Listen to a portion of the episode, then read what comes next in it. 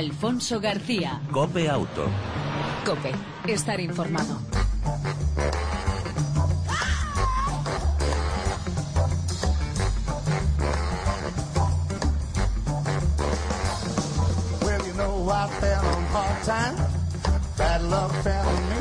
Hola, ¿qué tal? ¿Cómo estás? Una semana más te damos la bienvenida a este tiempo de radio dedicado al mundo del motor, tanto en las dos como en las eh, cuatro ruedas. Como cada semana te ofrecemos información, actualidad, opinión y entretenimiento sobre el mundo del motor. En el control técnico, nuestro copiloto de lujo, Antonio Mora, al volante, el saludo de Alfonso García, que si te parece, te dice, arrancamos.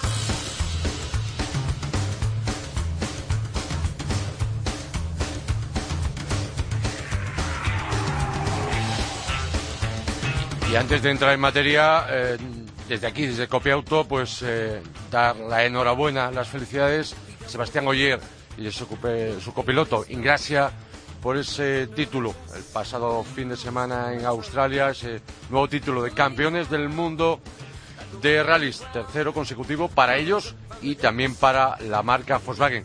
Aquí también sí que nos acordamos de Javi Villa, campeón de España de montaña. Tony Bow, campeón del mundo de trial una vez más y batiendo todos los récords habidos y por haber. Y de paso recordamos citas para este fin de semana realmente muy interesantes con el mundo del motor y en particular con el mundo de la competición. En el Jarama, el Jarama Legend 50, con el trofeo Race además de resistencia, una cita realmente muy interesante con muchos clubes de automovilistas, de marcas y de modelos. Singapur, Fórmula 1, circuito de Marina Bay, ya sabes, esa prueba que se celebra de noche en un circuito urbano, ratonero, con muchísima humedad y con una temperatura realmente muy alta. Un circuito que estoy convencido que por lo menos atraerá un poquito más a los aficionados de la Fórmula 1, más que nada porque el que comete el error se va contra la valla. Y más cerquita, en eh, Momeló, circuito Momeló, cerca de Barcelona, la Barcelona RX, décima prueba puntuable del Campeonato del Mundo de Rallycross. Por primera vez tiene, eh, se puede ver en nuestro territorio una prueba muy interesante, muy divertida, donde en este caso coches de rallies se enfrentan tú a tú en un circuito realmente muy divertido y muy deslizante. Y por último, en Calafat, eh, una de las pruebas de la Classic Series BMW para coches y para motos. Antes de hablar del Salón del Automóvil de Frankfurt, que es quien copa la actualidad este fin de semana en el mundo del motor, decir que el 21% de los conductores querría cambiar de coche, pero no puede permitírselo. Concretamente, el 55% de los conductores asegura que el principal motivo por el que no ha cambiado de coche antes es porque no tenía dinero o no, quería gastárselo para comprarse otro, según datos del comparador de seguros rastreator.com. Según este análisis, el 44% de los conductores españoles afirman que tiene su coche desde hace meses de menos de 5 años, mientras que un 37% afirma que hace entre 6 y 10 años que no cambia y un 18% lleva más de 10 años con el mismo vehículo. Además, el estudio concluye que la mayoría de los eh, conductores espera agotar la vida del vehículo y a comprar otro cuando no queda otro remedio. Y otro de los datos interesantes es que más de la mitad cambia de vehículo cuando el que tiene ya no se puede arreglar o es demasiado viejo, mientras que un cuarto lo cambia cuando el que tiene da problemas y un 5,5% lo renueva cada cierto, cierto tiempo. Y es que la crisis se sigue notando y también es verdad que han cambiado las formas y las maneras. Ahora se venden más coches usados que coches nuevos y ya nos parecemos mucho más a Europa. Antes de arrancar la crisis éramos el país donde se vendían muchísimos coches nuevos, casi hasta 1.600.000 allá por aquella fecha. Por lo tanto, nos han puesto quizá en nuestro sitio y somos más europeos también en ese sentido. Ahora se venden más coches viejos que usados. Y hasta aquí las noticias más destacadas y los comentarios que queríamos hacer antes de entrar en materia y hablar con un compañero que está recién aterrizado del Salón del Automóvil de Frankfurt.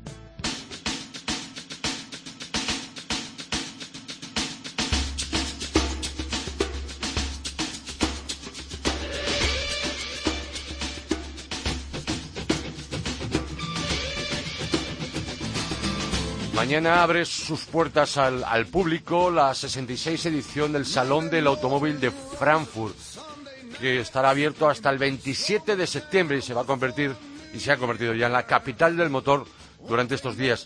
Ahí ha estado y en las jornadas de prensa, tanto la de hoy como la de ayer, nuestro compañero, amigo Fernando Álvarez, responsable de la sección de motor de la agencia F, que está recién aterrizado de la capital alemana. Fernando, muy buenas tardes, bienvenido a Cope Auto. Buenas tardes, buenas tardes a todos. Y recién y recién aterrizado porque acabo de llegar a el, el, avión se nos ha retrasado una hora. Vaya. Y acabamos de aterrizar. Bueno, justitos. Bueno, eh, no queremos molestarte mucho. Sabemos que traes una paliza importante porque en ese tipo de salones y particularmente en Frankfurt yo creo que es donde más kilómetros se hacen, ¿no? Pues sí, mira, eh, como, como cosa curiosa, te puedes, te, puedes hacer eh, en una jornada de seis horas aproximadamente entre 14 y 20 kilómetros. 14 y 20 kilómetros. Yo tengo entendido que es una superficie aproximadamente que equivale a 33 campos de fútbol, ¿no? Más o menos. Sí, sí, sí, eh, no, no, ni más ni menos. Eh, equivale a 33 campos de fútbol, son dos, 230.000 metros cuadrados. Es una barbaridad. Es una barbaridad. Mil, mil eh, y pico de empresas expositoras y en este, este salón además lleva, la, lleva el récord de, de novedades que se presentan en un salón. Han sido, han sido 200, 219 novedades mundiales y una treintena de novedades europeas, que prácticamente son mundiales también. Una barbaridad. Antes de ir con esas novedades que tú nos vas a destacar, eh, en la primera jornada de prensa ayer martes, importante rueda de prensa de Volkswagen SEAT. Sí, eh, bueno, eh, más que en la jornada de prensa fue la noche anterior. Perdón, la noche anterior, sí. Exactamente, sí que ellos ellos acostumbran a hacer un show en el que presentan las novedades y bueno, en este en esta ocasión vienen muy muy, cargados de novedades, eh, novedades tecnológicas importantes y además con un anuncio importante del presidente del grupo y es la reinvención del grupo eh, bajo bajo la nueva tecnología, bajo la la, la movilidad eléctrica, la conducción automatizada o autónoma, que eh, ese será el final de la, de la conducción automatizada y eh, bueno con una y sobre todo con una novedad esa misma noche que sorprendió a todos. Nos comentaban los los los directores generales y presidentes del resto de las marcas del grupo que no tenían ni idea de lo que de lo que se de lo que se presentaba en el caso concreto de Porsche, que nos, nos eh, sacó al escenario un, un concept eléctrico con eh, una autonomía de 500 kilómetros bajo conducción, bajo eh, conducción deportiva, y Porsche cuando dice conducción deportiva es conducción extrema, con lo cual nosotros le calculamos que con una condición turística ese coche puede eh, podría tener una, una autonomía de 800 o 900 kilómetros y eh, otra cosa sorprendente es el, el, el, sistema de recarga que lleva ese coche que permite con solo 15 minutos de, de carga eh, tener el 80% de la batería eh, a rendimiento y bueno, con una tecnología nueva de, de tensión de motores de 800 voltios. Eh, los, eh, decir en este punto que los motores eléctricos convencionales que se están usando en los coches eléctricos actuales están en alrededor de los 400 voltios. Fernando, eh, más cuestiones que salieran a colación en esa rueda de prensa, el grupo Volkswagen, al margen de que se reinventa como tal, la conectividad importante, por supuesto. En... Sí, la, conectividad es, eh, es importante y eh, lo que pasa que eh, la impresión general que, que uno tiene después de, ver lo que presenta cada fabricante es están, están haciendo los primeros disparos, ¿no? Entonces cada uno está buscando soluciones, buscando soluciones distintas, pero que van a converger a un punto y es que y es que el coche se tiene que conectar con tu dispositivo móvil, en este caso tu teléfono móvil, ¿no? O, tableta, y, y el coche, eh, una vez conectado con tu dispositivo móvil, se, se, se interrelaciona bien con la infraestructura, eh, pueden ser las señales de tráfico, ¿no? Bien con la infraestructura, bien con, eh, con a través de Internet, eh, con, en fin, con todo lo imaginable en el mundo en el mundo digital actual, ¿no? Y eso forma parte, evidentemente, de, de lo que de lo que se está poniendo de moda ahora, que es la conducción autónoma. Eh,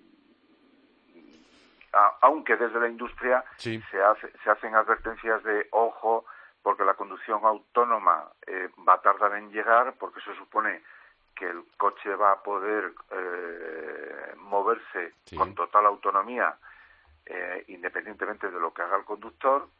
Siempre el conductor va a tener el control pero hasta ese último estadio hay distintas fases de, de conducción que ellos llaman automatizadas y entonces, por ejemplo, en el caso del grupo Volkswagen, Audi ya, eh, ya ha presentado la 4, el nuevo A4, y eh, con, con, una tecnología embarcada que permite, eh, en un atasco hasta 65 kilómetros por hora, permite que el coche conduzca solo incluso si hay curvas. O sea, puede girar solo eh, hasta 65 kilómetros por hora. frena, acelera, gira. Eh, entonces eso ya es un avance importantísimo en, hacia la conducción autónoma. Hay que decir que, que, casi todos los fabricantes tienen sistemas ya de conducción autónoma que han puesto en práctica, pero el problema es que la, la vía no está eh, debidamente preparada todavía y la legislación, sobre todo, todo esto hay que legislarlo. Hay cuestiones importantes como la responsabilidad civil, por ejemplo, en un caso de, alcance si se produjera, aunque con un sistema de conducción autónoma sería muy difícil, ¿no? O casi imposible, eh, si no existe un fallo del sistema, claro, evidentemente. Fernando, eh, al margen de las noticias, esa rueda de prensa, Grupo Volkswagen, Audi, Seat, eh, ¿qué otras noticias, curiosidades de orden económico en el mundo del motor has podido recoger en esta salón de pues, Frankfurt?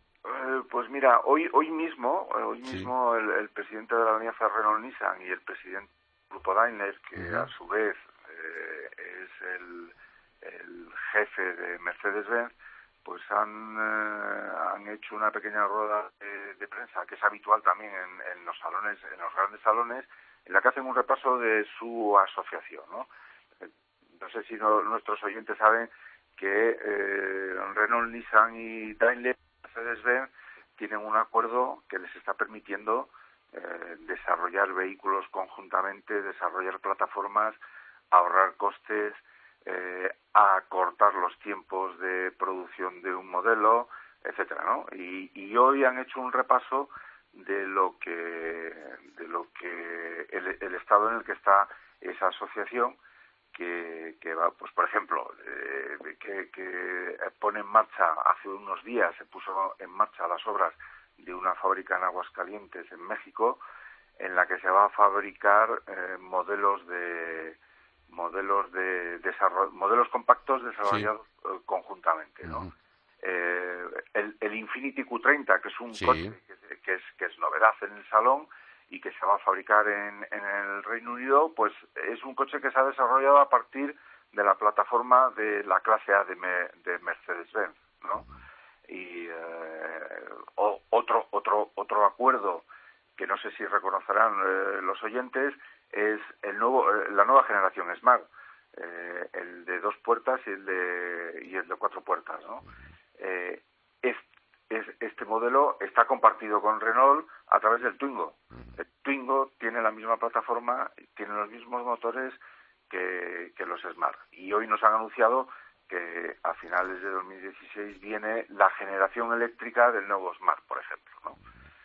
Eh, y este es, eh, desde el punto de vista económico, es más o menos es, más o menos eh, lo relevante del salón, al margen de que todos están contentos con que eh, los mercados, eh, los distintos mercados en el continente europeo, pues bueno, están teniendo una, están en signo positivo, con mayor o menor grado y todos, por cierto, destacan la evolución de España, ¿no? que está instalada en crecimiento de dos dígitos y eso parece que les está gustando todas las casas matrices.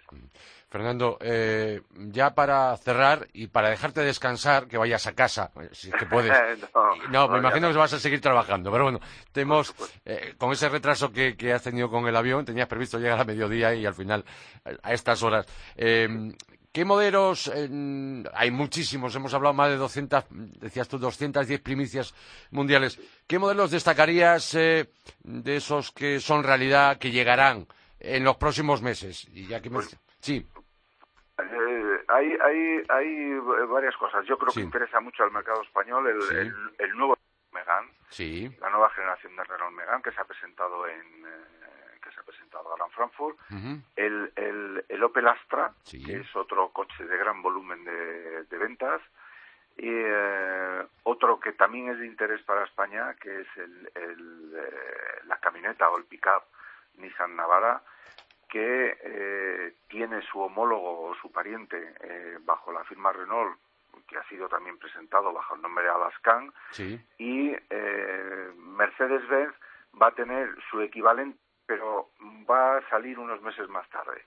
Y todos estos, y, estos tres, estas tres se van a fabricar en, Barcelona, además de México y en y en Argentina. Pero lo importante es que se van a fabricar para Europa en, Barcelona. Más, muchas más novedades, me imagino también. Una novedad que también quizás esperaba, aunque habíamos visto imágenes, Suzuki Baleno, por ejemplo. Sí, eh, regresa el modelo después de, estar unos cuantos años eh, desaparecido. Pues han presentado un compacto de cinco puertas de, de, poco más de, cuatro metros. Bueno, que vamos, vamos, vamos a ver qué, qué, resultado da. Suzuki, también ha presentado una versión especial, la más alta, para el modelo Vitara. Y eh, después también es interesante, son interesantes eh, el nuevo Prius, por ejemplo, el nuevo Toyota Prius, eh, marca que además ha presentado, que ha traído a Europa el primer, su primera berlina de, de propulsión eléctrica, pero alimentada con pila de combustible de hidrógeno. Y también interesante eh, eh, el concepto de Nissan el concepto de Nissan que adelanta un nuevo diseño para los crossover tan eh, tan tan populares de, Nissan. Hay un cambio radical en, en el diseño. Nissan va a apostar ahora por por geometría. Si se entiende la geometría emocional le llaman ellos no vamos, vamos a ver una transformación eh, de esas líneas redondas eh, suaves que tienen ahora los crossover de van a transformarse hacia aristas, eh, geometrías muy definidas, bueno, muy agresivo. y, Toyota igual, ¿eh? Toyota está también por por un diseño muy potente.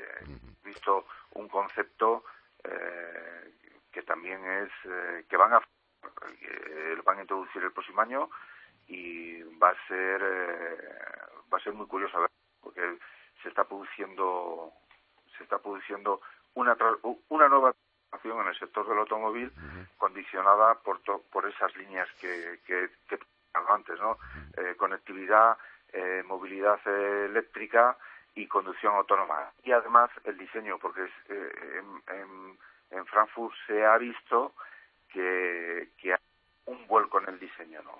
Ahí están empezando a arriesgar otra vez en esa materia. Eh, Volkswagen Tiguan, un largo, larguísimo, etcétera. Y eh, Fernando, sí, para cerrar, eh, muy poco, un minutito, de los concepts, de los prototipos, eh, dime dos o tres que tú destacarías, que más te han llamado la atención. Pues por encima de todo, yo creo que es el coche del salón, por el diseño y por el tecnológico, yo creo que el Porsche, el Porsche Mission, es, ese, es su, ese es su nombre. Impresionante. Impresionante, sí. Es, yo creo que ellos han marcado, han, hecho, ellos hablan de un salto cuántico y yo creo que es, que es verdad. Han marcado un, un un después en la movilidad eléctrica y yo creo que a partir de ahora entra, es lo que es lo que es la línea que marca a la entrada a una nueva generación de baterías que ya empiezan eh, ya a hablar de 500 kilómetros efectivos, ya eso ya son palabras mayores. ¿eh? Quien quiera saber más en detalle, en profundidad eh, y en fotografías, por supuesto, mm, yo recomiendo, recomendamos desde aquí encarecidamente desde Copia Auto, que entren en tu página, la página mm, de F Motor, ¿no? ¿Cuál es exactamente? fmotor.com. Ya está.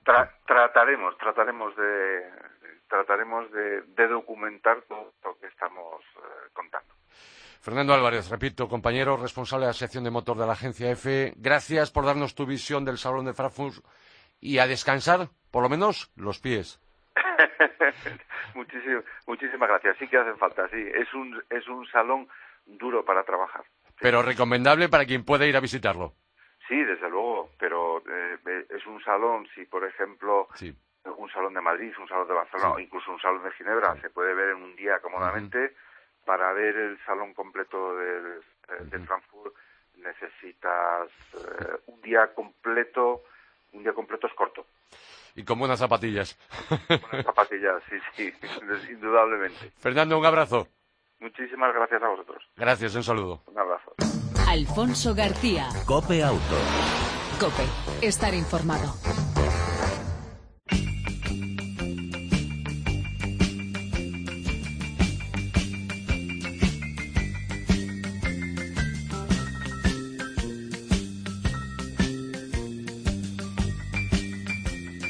En los últimos tiempos se habla mucho de cómo están las calles, cómo están las carreteras. Es un poco conversación entre conductores y no conductores.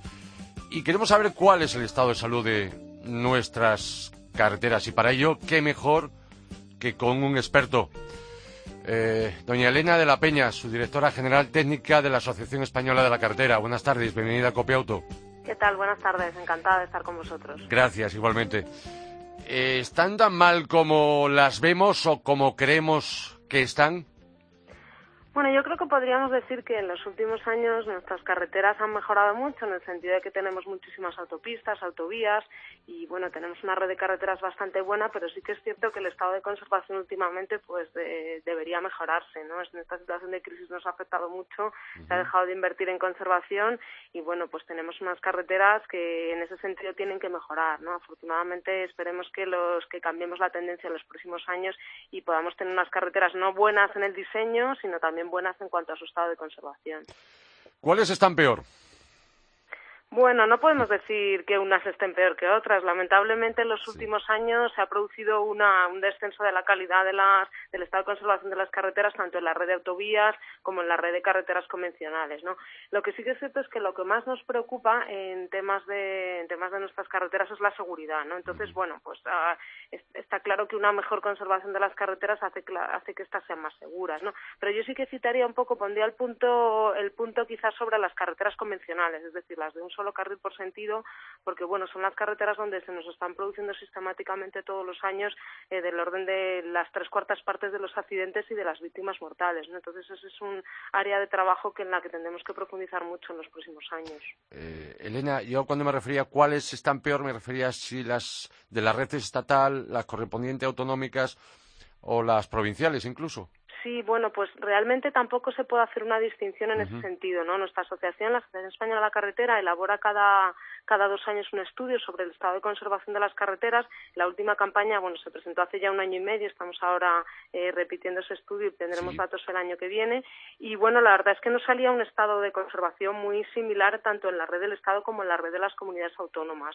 Eh, es cierto que en los, eh, durante, desde que venimos haciendo este estudio, ya por el año 85, pues casi siempre la red de carreteras del Estado estaba en un mejor estado de conservación, pero es cierto que las líneas se han ido aproximando y bueno, yo creo que esta situación de descenso de las inversiones en conservación pues está afectando a todo. Y por supuesto la red provincial, la red más local de carreteras, la que gestionan las diputaciones provinciales o incluso bueno las redes municipales que gestionan los ayuntamientos están en una situación si cabe peor, ¿no? Porque han tenido muchísimos menos recursos y además pues es una, unas vías que también utilizan muchísimo tráfico. O sea que desgraciadamente hay poca diferencia que hacer en ese sentido desde la Asociación Española de la Carretera se ha dicho eh, que el estado de conservación está en su peor momento desde 1985, ¿es verdad? Bueno, ese, ese fue el titular que, que salió en el año en el año 2014 cuando presentamos esa campaña y bueno, en aquel momento era el resultado, sí, nos encontrábamos en una situación muy mala. Nosotros tenemos la, la esperanza ahora mismo de que ese de que este estudio que estamos repitiendo ahora mismo, estamos haciendo el trabajo de campo a lo largo de este verano, pues eh, podamos comprobar que ha habido un cambio de tendencia, ¿no? Sí que es cierto que ya en el año 2015 se han aumentado ligeramente las inversiones en conservación, incluso bueno, yo creo que cualquiera que hayamos circulado este verano por nuestras carreteras, pues ha podido ver que ha habido por primera vez en muchos años, por lo menos en cuatro o cinco años, muchos refuerzos de firmes. En el ámbito urbano, la clásica operación asfalto en algunas ciudades que nos ha, que hacía años que era necesaria, ¿no? Entonces, bueno, esa situación era así en el año 2014 y esperemos que en la presentación que hagamos dentro de unos meses podamos ya vislumbrar un primer cambio de tendencia que, que es necesario. La semana pasada, junto a la Fundación Mafre, presentabais un estudio que recogía muchas conclusiones Mm, alguna de ellas como que las buenas carreteras pueden salvar vidas y reducir accidentes. Desde luego, al final en el hecho, en la seguridad de la circulación intervienen muchísimos factores, ¿no? Siempre hablamos del factor usuario, de que el conductor debe respetar las normas, no consumir alcohol, no, eh, no superar los límites de velocidad, también la importancia del vehículo, que desde luego es indudable, pero también las carreteras tienen mucho que decir, ¿no? Ya no solo necesitamos un buen diseño, sino eh, ponernos eh, desde el punto de vista del el ingeniero debe ponerse en el punto de vista del usuario, pues para que haya una buena comprensión de la carretera y para que evitemos sorpresas, ¿no? Entonces, bueno, sí que la, el nivel de seguridad que ofrece la carretera es importantísimo de cara a la, a siniestralidad. Había más conclusiones eh, que salían a la luz la semana pasada en esa presentación del estudio junto a la Fundación Mafre, ¿no? Sí, observábamos mm, eh, una serie de escenarios, una serie de medidas que nos parecían que eran positivas para las carreteras convencionales. Esto estaba centrado en carreteras convencionales y bueno, pues veíamos la potencialidad de reducción de la accidentalidad que podría suponer pues eh, las vías de gran capacidad, o sea, autopistas o autovías en, relación a las carreteras convencionales, qué podríamos conseguir de reducción de accidentalidad si mejoramos nuestras intersecciones, si mejoramos los márgenes de nuestras vías. Intentábamos hacer ahí una especie de una pequeña prognosis sobre cómo podríamos todavía mejorar un poco poco más nuestras carreteras. ¿no? Ahora que nos encontramos en una cifra de una tendencia de estancamiento de la reducción de, las, de los accidentes y de las víctimas mortales que venían reduciéndose desde el año 2000 y ahora, bueno, pues tenemos esa, esa pendiente se ha suavizado y la tendencia está más o menos estable, pues bueno, no hay que pensar que hemos agotado lo que podemos hacer desde la infraestructura, sino que todavía queda muchísimo por hacer y, bueno, hay cosas que pueden ser muy efectivas y muy rentables. Desde luego, nada es gratis en esta vida y es necesario invertir, pero creemos que es una inversión que merece la pena en el sentido de que Se hablaba también de vías secundarias desdobladas y carreteras dos más, dos más uno, ¿no? Sí, efectivamente, esa es una de las medidas que nos parece más novedosa y que dentro de muy poquito vamos a tener ya alguna experiencia en España, ¿no? Las carreteras 2 más 1, que bueno, pues vienen a solucionar el problema del, los problemas clásicos de seguridad propios de las carreteras de un solo carril por sentido, donde se suelen producir pues accidentes frontales o frontolaterales ligados a adelantamientos y bueno, pues este está claro que tampoco podemos eh, asumir que un país como el nuestro va a construir todo autovías porque ni sería necesario, ni sensato, ni económicamente rentable, ni sostenible, ni nada. Pero sí que es cierto que en algunos puntos en concreto el hecho de poder ampliar un carril y alternar los sentidos de circulación que tienen dos carriles en cada momento, pues permitiría reducir ese riesgo derivado de los accidentes de adelantamientos y bueno, a un coste muchísimo más bajo que la construcción de una autovía, solucionar no solo un problema de capacidad, sino también un problema de seguridad, lo cual es mucho más importante. Esto es una primera experiencia que se está poniendo en marcha en la red de carreteras de Cataluña y bueno, yo creo que es un tema que está interesando mucho y creo que no pasará mucho tiempo para que consigamos verlo como una realidad en nuestras carreteras en toda España, en los puntos donde sea necesario. Lo mismo que desdoblar esas vías secundarias, ¿no? Sí, en los casos en los que esto es una alternativa, una alternativa, por decirlo de alguna manera, low cost, ¿no? Una alternativa mucho mucho más económica pero que también nos puede permitir solucionarlo no al final pues necesitamos menos espacio necesitamos menos obra y que construyendo un carril que construyendo dos carriles más no entonces bueno pues en cada caso puntual habrá que habrá que observar las circunstancias los problemas que tiene cada vía y dónde es y no es necesario hacerlo. Pero sí son alternativas que de hecho ya están funcionando en países que de manera clásica son eh, están en la vanguardia de la seguridad vial como los países del norte de Europa y bueno pues el modelo español está fijándose en, este tipo de iniciativas para adaptarlo a lo que puede ser en España. Para que nos hagamos una idea, yo sé que a lo mejor es, una pregunta que no viene a, o que a lo mejor no tiene el dato, pero para que nos hagamos una idea los ciudadanos españoles, los usuarios de esas vías, de esas carreteras, ¿qué cuesta en la actualidad construir un kilómetro de carretera? Bueno, pues un kilómetro de carretera de autovía o de autopista podría costar ahora mismo eh, del entorno del millón de euros. Del millón de euros. Del millón de euros, sí. Bueno, y luego depende muchísimo de si es una zona con orografía más complicada, menos complicada, pero por dar un número gordo podríamos hablar de esa, de esa cifra, ¿no? Claro, construir una carretera pues de un solo carril por sentido pues costa bastante menos, ¿no? Del entorno del pues 400.000 o 500.000 euros por kilómetro, o algo más. Pues, eh, doña Elena de la Peña, subdirectora general técnica de la Asociación Española de la Carretera. Queremos agradecer que haya atendido la llamada de Copiauto. Nada, gracias a vosotros. Un placer compartir este ratito con vosotros. Gracias y hasta la próxima. Un saludo. Hasta la próxima. Un saludo.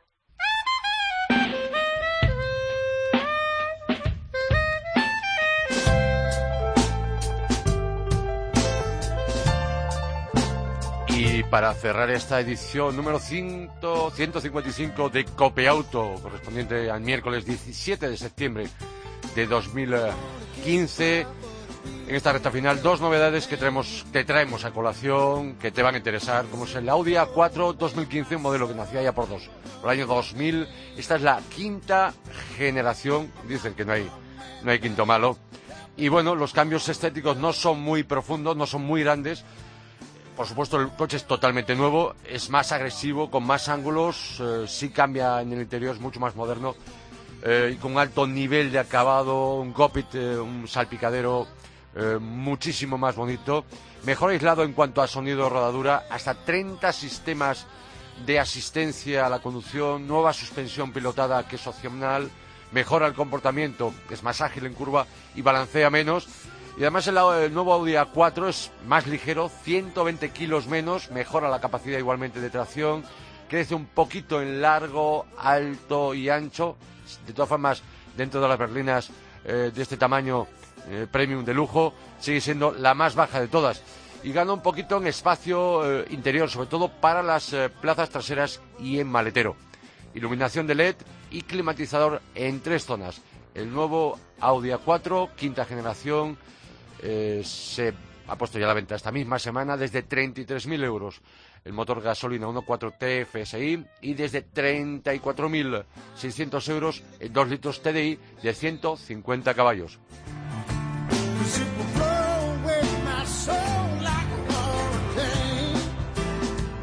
Y además la otra novedad, eh, la furgoneta Transporter, la T6, que cumple 65 años se acaba de lanzar esa sexta generación de un modelo que suma 12 millones de unidades vendidas.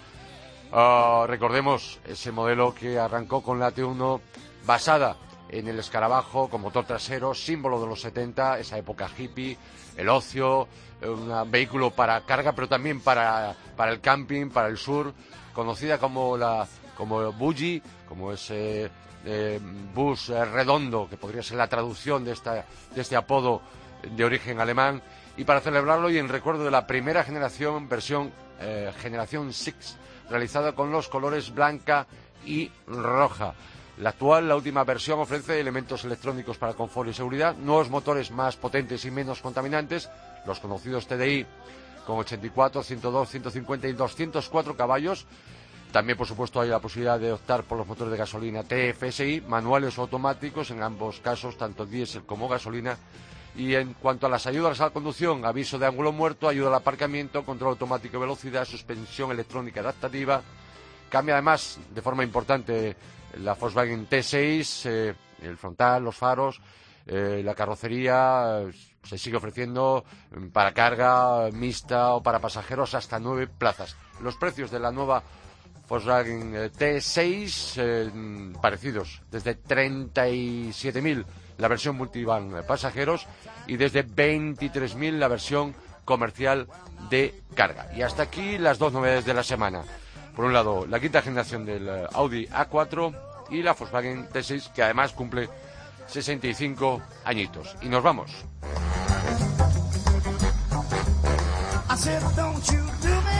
En el control técnico, como siempre, todo un lujo. Antonio Mora, ya sabes, te esperamos en la próxima entrega de Copia Auto, la próxima semana. Mientras tanto, lo que siempre te decimos, disfruta, si puedes, de tu vehículo y de los tuyos. Chao, un saludo de Alfonso García.